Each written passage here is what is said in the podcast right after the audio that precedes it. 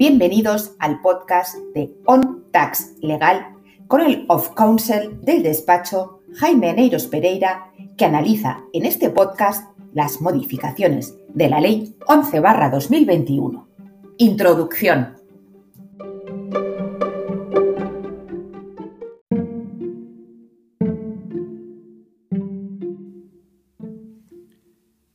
Sábado 10 de julio de 2021 se publicó en el Boletín Oficial del Estado la Ley 11-2021 de medidas contra el fraude fiscal.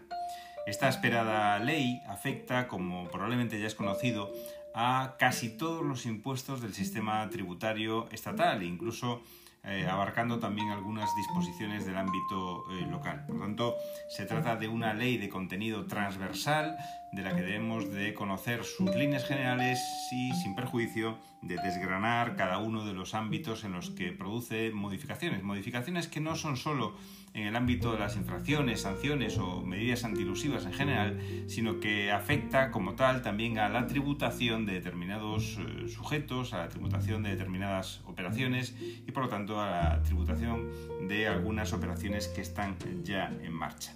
Como digo, es una ley que afecta a todos los impuestos. Mm, eh, se puede decir que desde el día siguiente a su publicación, es decir, desde el domingo 11 de julio de 2021,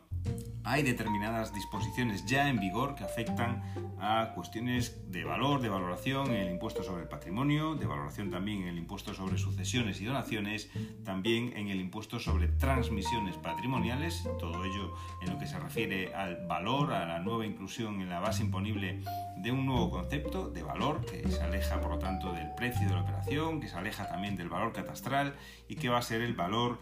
que tiene que ver con el valor de referencia, otra de las novedades de esta ley. Se modifica también la ley de medidas, eh, la, ley de mercado de valores, eh, la cláusula antilusiva del artículo 314 en relación también con todas estas operaciones eh, que tienen que ver con el impuesto sobre transmisiones patrimoniales. En el ámbito del IVA se modifica el artículo 87 relativo a los responsables y también lo que se refiere o algunas disposiciones que se refieren al grupo eh, de entidades. Igualmente en el ámbito de la imposición indirecta se modifica eh, la ley de régimen fiscal de Canarias para este territorio y por lo tanto incluyendo determinadas medidas en este ámbito territorial. En la imposición indirecta también se modifica la ley de los impuestos especiales, eh, singularmente algunas cuestiones del impuesto sobre fabricación, del impuesto sobre la electricidad y eh, también cuestiones relativas a las infracciones y sanciones en este, en este ámbito. Igualmente, en relación con el contenido sancionador de la ley, eh, se modifica la ley de represión del contrabando, por tanto, nuevas definiciones y nuevos conceptos en esta materia también de contrabando. En el ámbito de la Ley General Tributaria y ya en vigor, eh, se modifica el régimen de recargos del artículo 27, que ve modificado su contenido y, por tanto, el régimen de aplicación de estos recargos por declaración extemporánea fuera de plazo, que ya, como digo, está en vigor desde eh, el 11 de julio de 2021. Igualmente se modifica el régimen de las medidas cautelares en la Ley General Tributaria y las funciones y plazos de los procedimientos de la inspección de los tributos. Por tanto, también cuestiones que afectan a procedimientos que se puedan iniciar a partir de ahora. Con todo, quizás la mayor novedad sea la modificación de la ley del catastro inmobiliario para incluir ese nuevo valor, el valor de referencia, que viene a adicionarse al valor catastral, de tal forma que eh, este valor de referencia va a ser un elemento de comprobación, un elemento de comparación también de valores en las distintas transmisiones que se produzcan y por lo tanto se va a tener en cuenta el valor de transmisiones de elementos que estén situados en el mismo ámbito territorial que el de un inmueble. Por tanto, el nuevo valor de referencia va a ser de aplicación para las comprobaciones o para el contraste de los valores de transmisión de determinados bienes inmuebles en comparación con otros bienes inmuebles que se han transmitido en la misma, en la misma zona. Igualmente se modifica el artículo 82 de la Ley de Haciendas Locales en lo que se refiere a la exención para eh, aquellas empresas eh, por tanto aquellas sociedades o aquellos grupos de sociedades que facturen eh, menos de un millón de euros y también se modifican las disposiciones de juego, las disposiciones previstas en la ley del juego. Interesa también destacar que se modifica o se elimina, digamos, ese concepto de paraíso fiscal, ese concepto tradicional de paraíso fiscal y se eh, incluye el concepto estandarizado en los términos de la OCDE que es el de jurisdicción no cooperante, estableciendo que las, las referencias normativas que se hagan en la legislación en vigor a los paraísos fiscales o a los territorios de baja o nula tributación se entenderán realizados a este nuevo concepto de jurisdicción no cooperante que eh, se definirá por orden de la ministra de Hacienda de acuerdo con los parámetros que establece la propia ley de medidas contra el fraude fiscal. También es relevante la eh, aplicación de un nuevo límite para los pagos en efectivo, eh, que quedan limitados a 1.000 euros, por lo tanto no se podrá cobrar o pagar en efectivo más de 1.000 euros cuando una de las partes sea empresario o profesional, por tanto se reduce el límite actualmente en vigor, se modifica también el régimen de eh, infracciones, sanciones y de procedimiento sancionador para estos pagos en efectivo y la única excepción en cuanto a la cuantía es la de 10.000 euros para aquellos casos en los que el pagador o el receptor sea una persona física por lo tanto no para actividades empresariales o profesionales. Tiene que ser una persona física que justifique su domicilio fiscal en el eh, exterior de España, es decir, que tenga un domicilio fiscal eh, fuera de España y que no actúe esa persona física como empresario o como profesional. Por tanto, únicamente en determinados pagos, como pueden ser pagos de joyerías o pagos de eh, algunos alquileres por parte de personas físicas que no actúen como empresarios o profesionales y que tengan su domicilio fiscal fuera de Y así se acredite. Por lo tanto, esa es eh, o son algunas de las normas que ya están en vigor a día de hoy. Con todo, la ley de medidas contra el fraude en sus disposiciones de finales de entrada en vigor eh, reitera que determinados eh, artículos, determinadas modificaciones contempladas en la ley son ya de aplicación desde la entrada en vigor. Se trata en el ámbito del IRPF en lo que se refiere a la nueva regla de imputación temporal para determinadas operaciones de seguro y de capitalización, también una eh, limitación en cuanto a la aplicación de esa reducción del 60% para los casos de arrendamientos de vivienda, por tanto en el rendimiento de capital inmobiliario, artículo 23. También igualmente en un ámbito singularmente afectado, que va a ser el de las llamadas herencias en vida, es decir, esos pactos sucesorios que se contempla en determinados derechos civiles propios de Cataluña, de Galicia, de País Vasco, de Aragón. Por tanto, eh, esa modificación del artículo 36 para esas transmisiones a título lucrativo en el ámbito del IRPF y finalmente también en el ámbito del IRPF la imputación de rentas en el caso de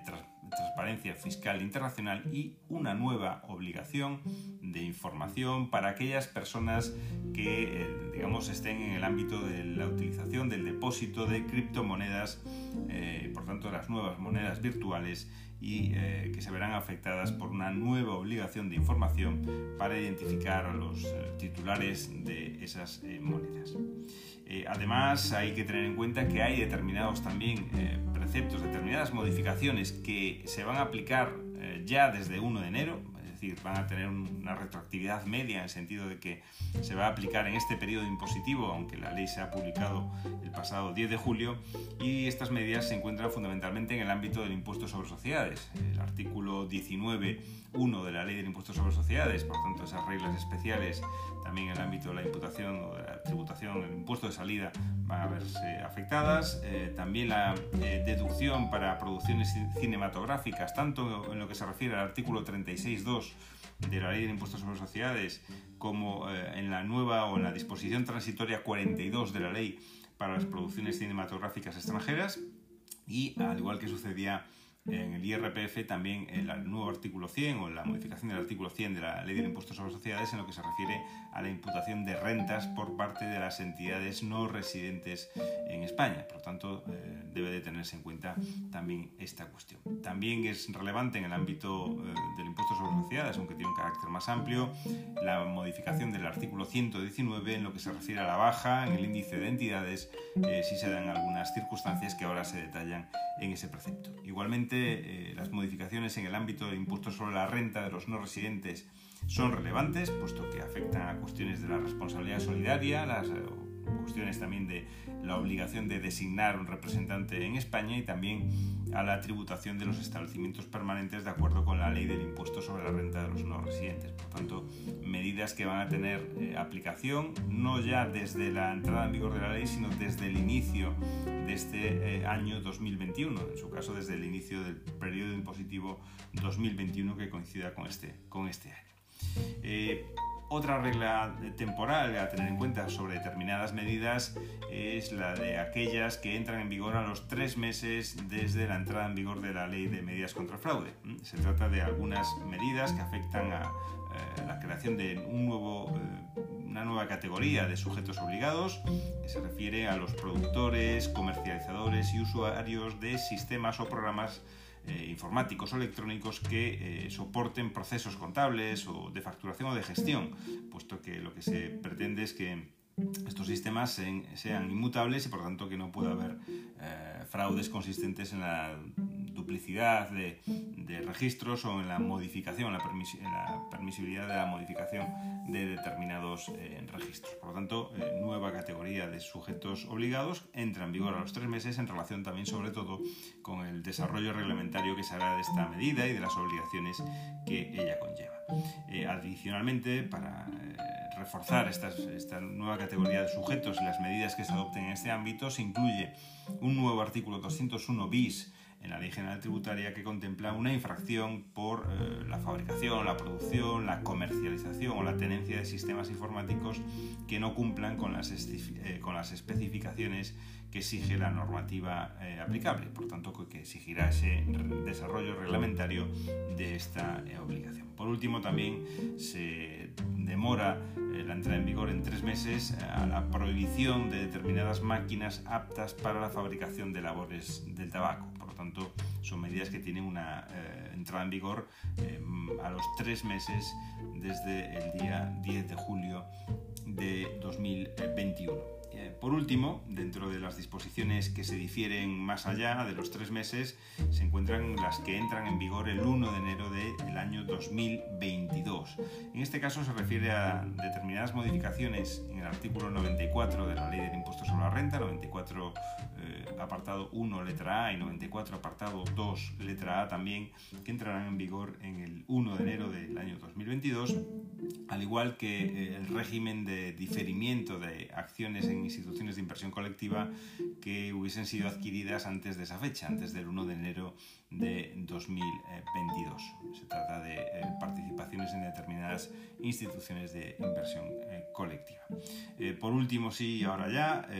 la modificación que se realiza en el tipo de gravamen para determinadas SICAP en el ámbito del impuesto sobre sociedades, al igual que la obligación de disolución y liquidación de determinadas SICAPs, de acuerdo con la disposición transitoria 41 de la ley del impuesto sobre sociedades. En definitiva, determinadas medidas que afectan a mm, casi la totalidad de las leyes en vigor de los distintos impuestos y por tanto medidas que deben de ser objeto de análisis, de conocimiento, de estudio y que eh, debemos de desarrollar en los próximos días y en los próximos meses.